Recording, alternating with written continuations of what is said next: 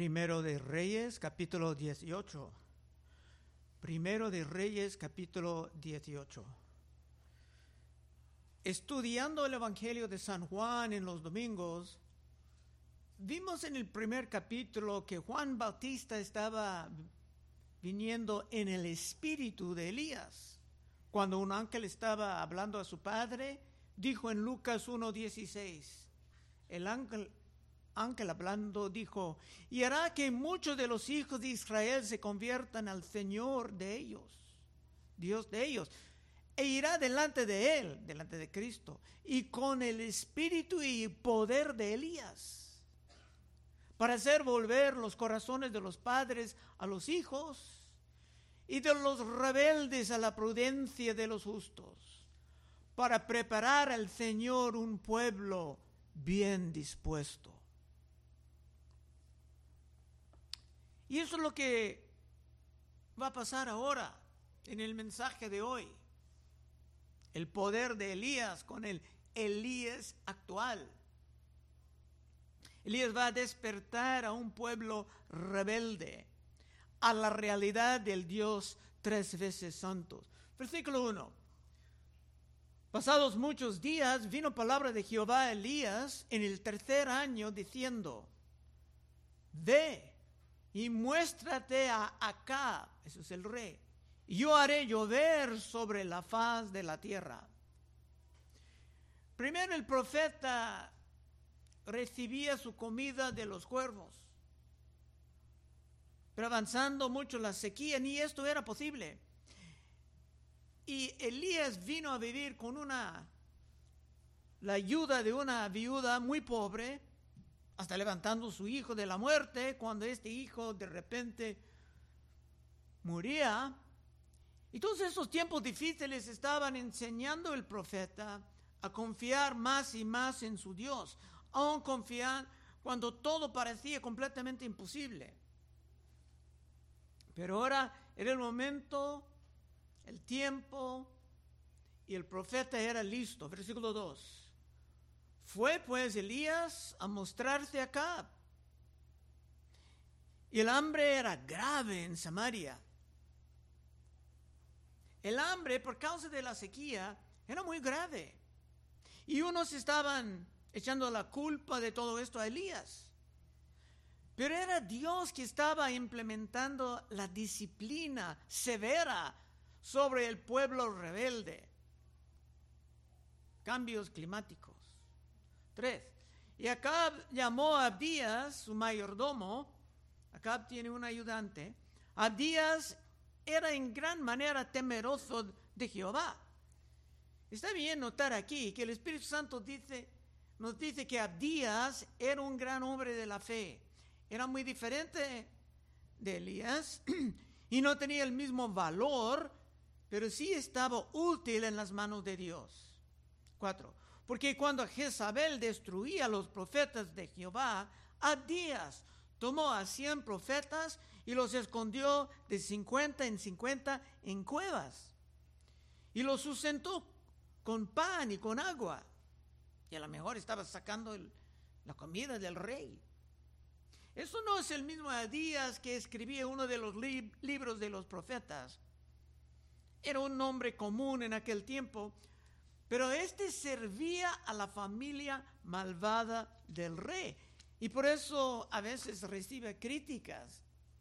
Pero tenemos que recordar que José servía a Faraón en el libro de Génesis.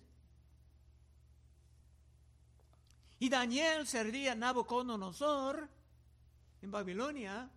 Y San Pablo, San Pablo nos dice que había hermanos aún en la casa de César, en el Nuevo Testamento. Dios puso sus hombres en los gobiernos de los puros paganos. ¿Por qué no en el norte de Israel?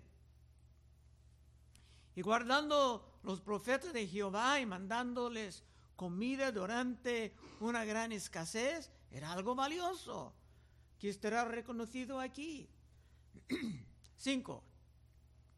Dijo pues Acaba a Abdías, eso es el rey hablando con su ayudante, ve por el país a todas las fuentes de aguas y a todos los arroyos, a ver si acaso hallaremos hierba con que conservamos la vida a los caballos y a las mulas, para que no nos quedemos sin bestias. Todo era sumamente grave. Y hasta el rey Acab estaba viviendo en la desesperación. El momento de la revelación de Elías era cerca. Es que Elías proclamaba que no habría nada de lluvia, sino por su palabra. Por supuesto, Dios estaba detrás de él. 6. Y dividieron entre sí el país para recorrerlo. Acab fue por un camino y Abdías fue separadamente por otro. Yendo Abdías por el camino, se encontró con Elías y cuando lo reconoció, se postró sobre su rostro y dijo, ¿no eres tú, mi señor Elías? Ahora el protector de profetas era cara a cara con el gran profeta. 8. Y él respondió, Elías hablando, yo soy, ve, di a tu amo, aquí está Elías. Era el momento de revelar a sí mismo porque tres años y medio han pasado, pero para días todo no era tan fácil. Nueve.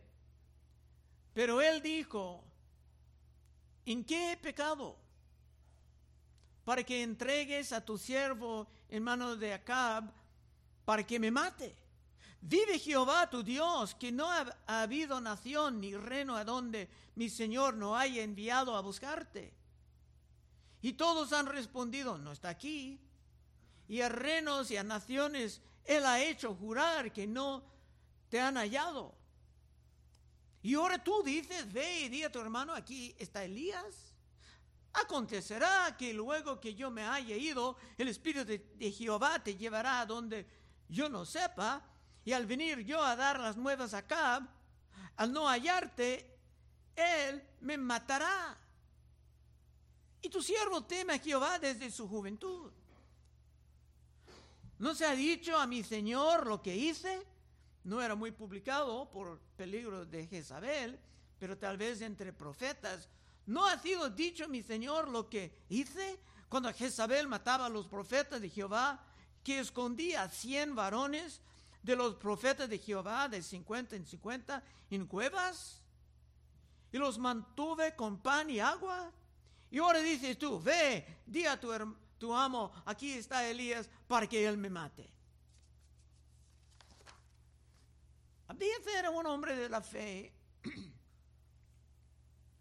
pero nada del tamaño de la fe de Elías. Y por esto recibe muchas críticas entre los escolares. Pero los dones de cada creyente son diferentes. 15. Y Elías le dijo, Vive Jehová de los ejércitos en cuya presencia estoy, que hoy me mostraré a él. Entonces Abdías fue a encontrarse con Acab y le dio el aviso y Acab vino a encontrarse con Elías. Cuando Elías dijo, vive el Señor, estaba jurando, jurando que iba a venir. Y con el juramento era suficiente. Con esto Abdías estaba dispuesto a ir y anunciar la llegada del profeta, que desaparecía por tres años y medio, dejando todo el pueblo en un gran sufrimiento y ahora en un gran pánico. 17. Cuando acá vio a Elías, le dijo, ¿eres tú el que turbas a Israel? Y él respondió, yo no he turbado a Israel, sino tú y la casa de tu padre, dejando los mandamientos de Jehová y siguiendo a los Baales. Como Juan Bautista, Elías no tenía miedo de nadie. Viviendo con los cuervos, confiando en una viuda pobre, finalmente ha venido su tiempo de actuar. Y será claro a todos que Dios estaba con él. 19. Envía pues ahora y congrégame, eso es Elías hablando con el rey, congrégame a todo Israel en el monte de Carmelo. Y los 450 profetas de Baal y los 400 profetas de Asera que comen de la mesa de Jezabel. Entonces Acab convocó a todos los hijos de Israel y reinó los profetas en el monte Carmelo. El rey Acab estaba escuchando y va a obedecer. ¿Por qué? Porque estaba dispuesto a hacer cualquier cosa para solamente acabar con la sequía. En este caso, como en muchos casos, el cambio climático era resultado de la rebelión de los hombres. 21. Y acercándose Elías a todo el pueblo, dijo, hablando con los que eran del pueblo de Dios, pero en la apostasía, dice, ¿hasta cuándo claudicaréis vosotros entre dos pensamientos. Si Jehová es Dios, seguirle. Y si Baal, ir en pos de él. Y el pueblo no respondió palabra. No era nada que decir. Con todos juntos, Elías deseaba exhortar a los de Israel que han apartado de su Dios para servir a ídolos. La, la pregunta era buena. Su pregunta era excelente porque muchos conocían a Dios desde su juventud, pero ahora por la presión política estaban sirviendo a Baal. Y eso es como muchos jóvenes en nuestros tiempos. Muchos vienen de familias cristianas, hasta han sido bautizados y a veces sienten como que quieren servir a Dios. Y durante otros tiempos sienten que sería mejor servir al mundo y estar aceptado y no tan rechazados. 22. Y Elías volvió a decir al pueblo, solo yo he quedado profeta de Jehová, más de los profetas de Baal hay 450 hombres. Tenía gran valor, un hombre en contra de todos. Parecía como que Elías era totalmente solo, pero no importa, un hombre con fe con Dios es una mayoría, bastante potente en cualquier época. Y como hemos visto, Elías ya ha tenido más de tres años preparándose por todo esto. Bueno, ahora viene el gran desafío de un hombre en contra de todos. 23. Ténsenos pues dos bueyes y escojan ellos uno y córtenlo en pedazos y pónganlo sobre leña, pero no pongan fuego debajo, no crean ningún truco. Yo prepararé otro buey y lo pondré sobre leña y ningún fuego pondré debajo. Invocad luego vosotros el nombre de vuestros dioses y yo invocaré el nombre de Jehová. Y el Dios que respondiere por medio del fuego, este sea Dios. Y todo el pueblo respondió diciendo, bien dicho. Su gran propuesta era aceptable. Claro, Dios no tiene que probar nada a ninguna persona del mundo, a nadie. Pero en este caso estaba dispuesto a hacerlo para recuperar algo del pueblo del norte que estaba cada vez más en la oscuridad. 25. Entonces Elías dijo a los profetas de Baal, escogeos un buey. Ellos pudieran escoger. Y prepáralo vosotros primero, pues sois los más. E invocar el nombre de vuestros dioses mas no pongáis fuego debajo, nada de trucos. El fuego tenía que descender de arriba. Y ellos tomaron el buey que les fue dado y lo prepararon, invocaron el nombre de Baal desde la mañana hasta el mediodía, diciendo, Baal, respóndenos. Pero no había voz, ni quien respondiese. Entre tanto, ellos andaban saltando cerca del altar que habían hecho. Actualmente Dios estaba burlando de ellos. Y Elías será más y más empleado en esta gran burla de la idolatría estúpida. 27. Y aconteció al mediodía que Elías se burlaba de ellos diciendo, gritad en alta voz, porque Dios es. Quizás está meditando, o tiene algún trabajo, o va de camino, tal vez duerme, y hay que despertarle. Aquí Dios nos revela que la idolatría es tan ridícula que merece la burla, aunque nosotros tenemos que tener cuidado en la manera en que se trata la gente, hay ocasiones hasta para burlar. 28. Y ellos clamaban, clamaban a grandes voces y se sajaban con cuchillos, con lancetas conforme a su costumbre, hasta chorrear la sangre sobre ellos. Asqueroso. Pero esto era típico entre los paganos. Y hay grupos cerca de Irak que aún hacen esto en sus alabanzas. Se cubran con su propia sangre. Bueno, esto era por supuesto algo prohibido en la santa ley de Dios. No es correcto para ningún hermano de Dios cortarse. 29. Pero pasó el mediodía y ellos siguieron gritando frenéticamente hasta la hora de ofrecer el sacrificio. Pero no hubo ninguna voz, ni quien respondiese ni escuchase. Entonces dijo Elías a todo el pueblo, acercaos a mí. Y todo el pueblo se le acercó y él arregló el, altar de Jehová que estaba arruinado.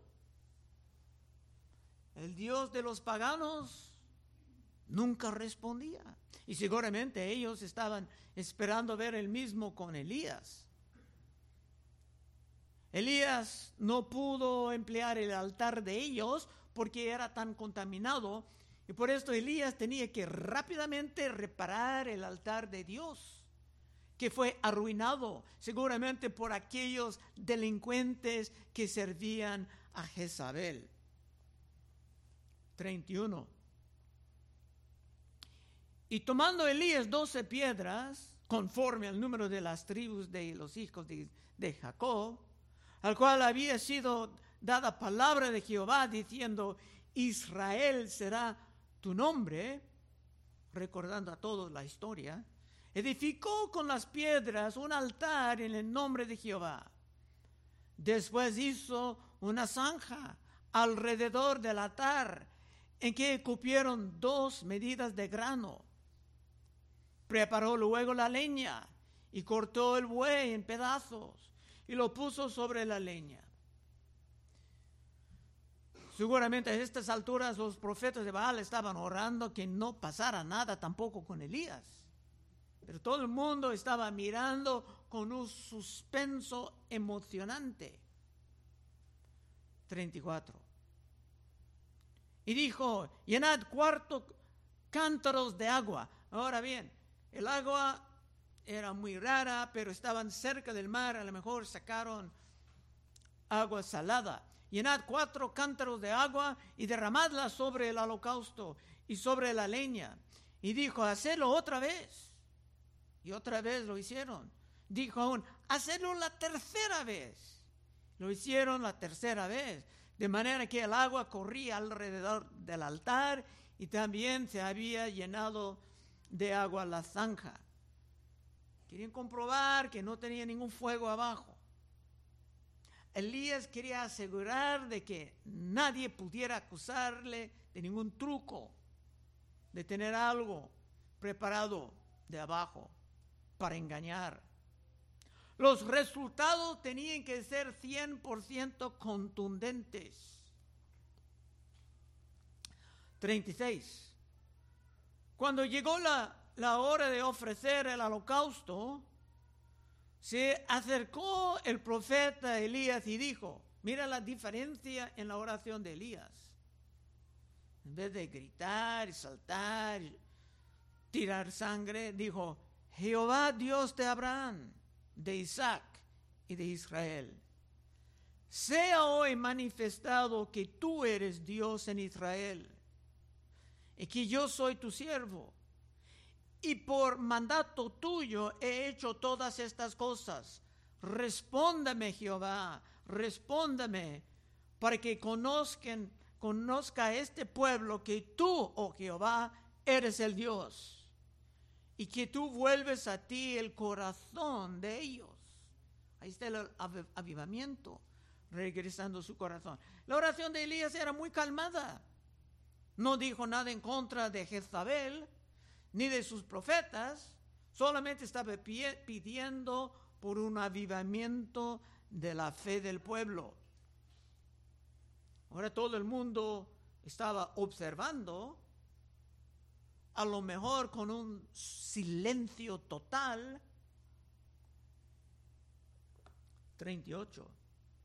Entonces cayó fuego de Jehová y consumió el holocausto, la leña, las piedras y el polvo, y aún lamió el agua que estaba en la zanja el resultado tenía que estar contundente, sin duda alguna, para dejar a todos convencidos de quién era el Dios verdadero.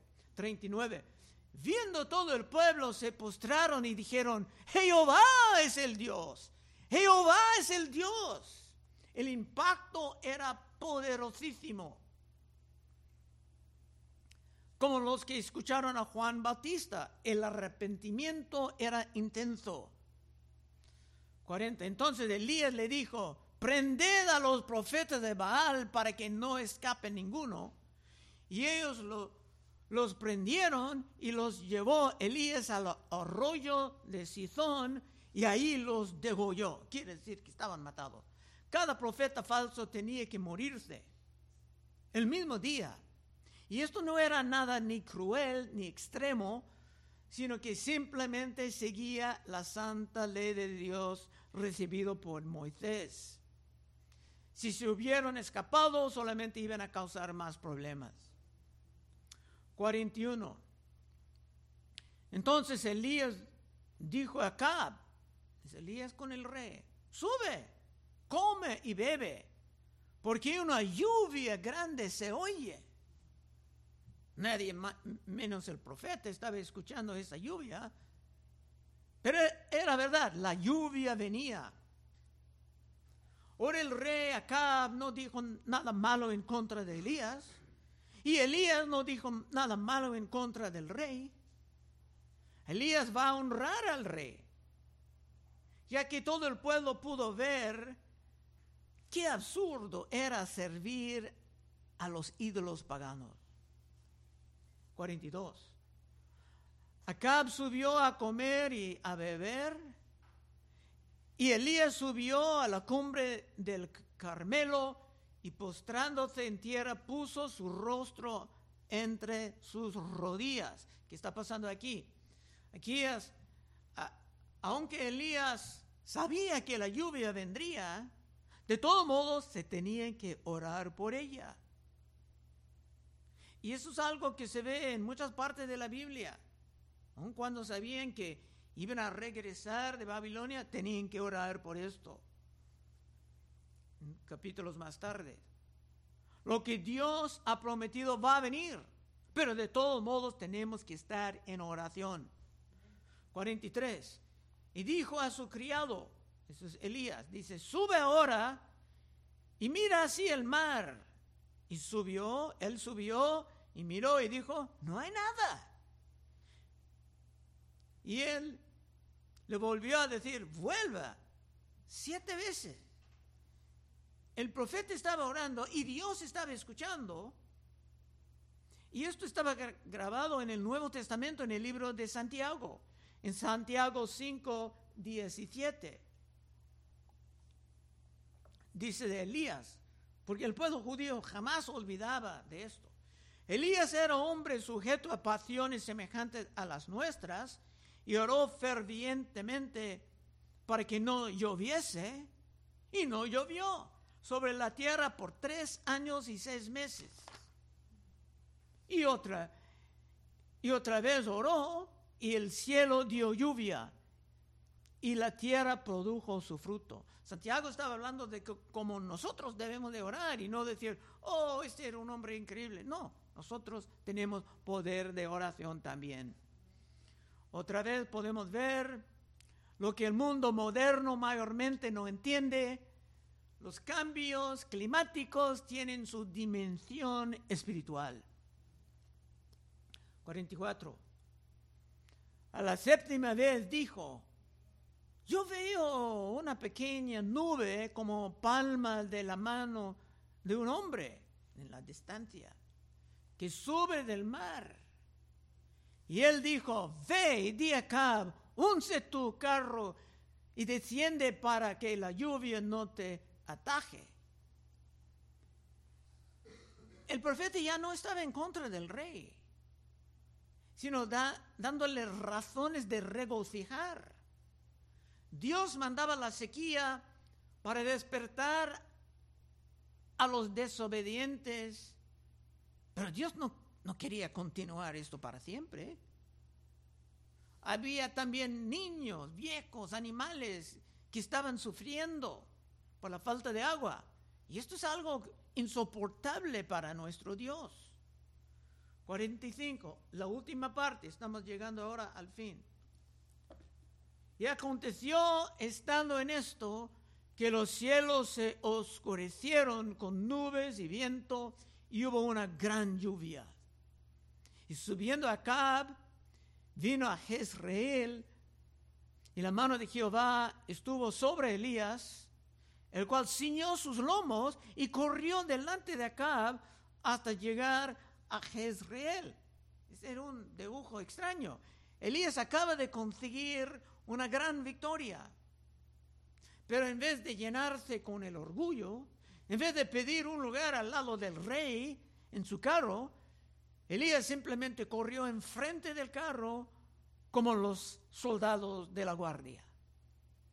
Es que Elías sabía que el poder era de Dios y no de sus propias capacidades. Conclusión. Nosotros también estamos viviendo en tiempos de gran paganismo aquí, de gran apostasía. Hay muchos hermanos que no saben si quieren servir a Dios con todos sus corazones o si quieren ir con el mundo disfrutando los placeres del pecado por una temporada. Pero si esta historia actual del gran profeta ha tocado tu vida hoy, y si quieres estar lleno de la fe en tiempos duros y espantosos, puedes pasar al frente en unos momentos y oraremos contigo. Vamos a orar. Oh Padre, te damos gracias que tú nos has traído por ese pasaje tan bonito. Oh, ahora, Señor, ayúdanos a meditar en esto. Levanta, hermanas, hermanos, Señor, para compartir lo que tú estás haciendo en sus vidas, o compartir de sus luchas, o compartir cómo han sido impactados por tu palabra. Bendiga ese tiempo ahora después de la predicación. Pedimos en el santo nombre de Cristo Jesús. Amén.